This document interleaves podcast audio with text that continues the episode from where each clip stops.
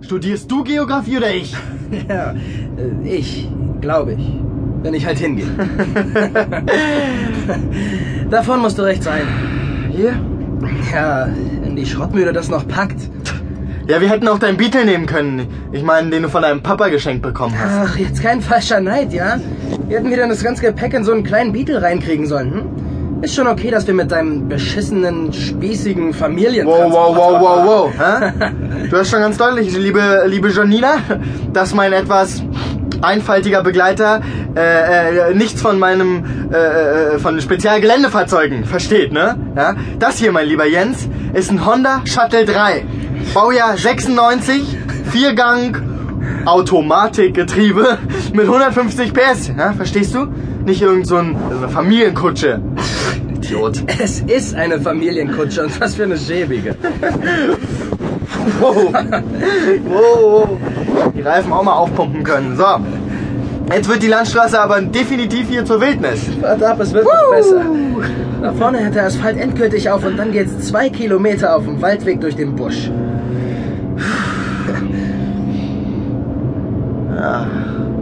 Äh, wie sind deine Eltern eigentlich auf das Scheißding hier gekommen? Nee, also ich meine auf dieses Haus da. Muss man ja Förster sein, um das zu finden. Ach, das willst du gar nicht wissen. Warum?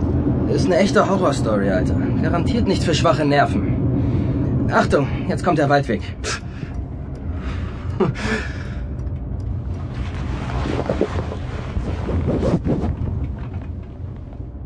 So, tschüss Zivilisation, Tag Wildnis. Mann, Mann, Mann. Äh, nochmal hier, Horrorstory?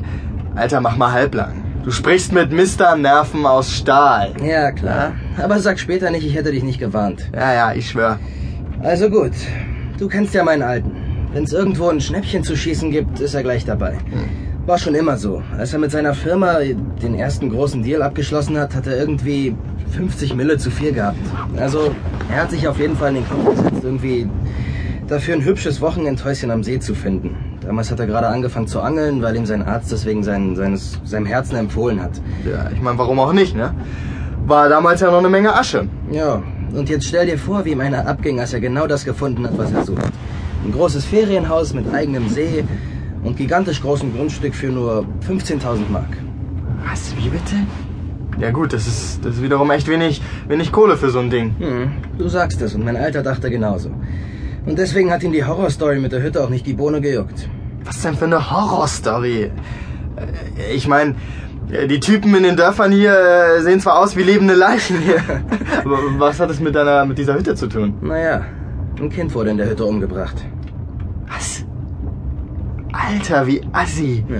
Was ist denn da passiert? So ein Geisteskranker ist aus einer geschlossenen Anstalt in Landau ausgebrochen. Shi... Shibulschek hieß der Typ. War ein echter Schizo. Shit. Die Bullen haben sofort eine große Suche nach ihm eingeleitet. Und dann? Naja, dann ist ein kleiner Junge von fünf Jahren verschwunden. Markus hieß der, weiß ich noch genau. Schiburschek hat den kleinen Markus zwei Tage lang durch den Wald geschleppt. Bis er in dem Kaff, durch das wir gerade gefahren sind, vom Dorfpolizisten aufgehalten wurde. Hat sich gerade in der Bäckerei einen Kuchen und eine Limo gegriffen. Meinte, er will Geburtstag feiern mit seinem kleinen Freund. Naja, der Bulle hat Schiburschek erkannt und die Waffe gezogen. Aber Schiburschek hat ihm die Flasche ins Gesicht geworfen. Fuck. Der Bulle ging mit aufgeplatztem Gesicht zu Boden und Schiburschek hat sich seine Knarre gegriffen und ist mit dem Kleinen in den Wald gerannt. Äh, äh, krass. Und dann? Davon musst du rechts rein. Schnall du dich lieber erstmal an, ja. Ja, dann hat er sich hierher durchgeschlagen. Die Hütte gehörte einem Autohändler aus Bergzabern. Hat sie nur am Wochenende genutzt, ging immer zum Angeln her. Schiburschek hat die Hütte aufgebrochen und sich mit dem Kleinen verschanzt. Und die Bullen? Haben ihn ziemlich schnell aufgespürt. Ist natürlich gleich eine Hundertschaft angerückt. Schließlich war das Ding wegen dem Jungen in allen Medien. Na, die haben die Hütte umstellt und das Gelände abgeriegelt. Schiburschek saß in der Falle.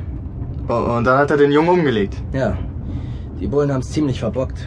Wobei der Irre sich nicht die Bohne auf die Verhandlungstypen von der Polizei eingelassen hat. Er hat einfach nicht geantwortet, als sie mit ihm reden wollten.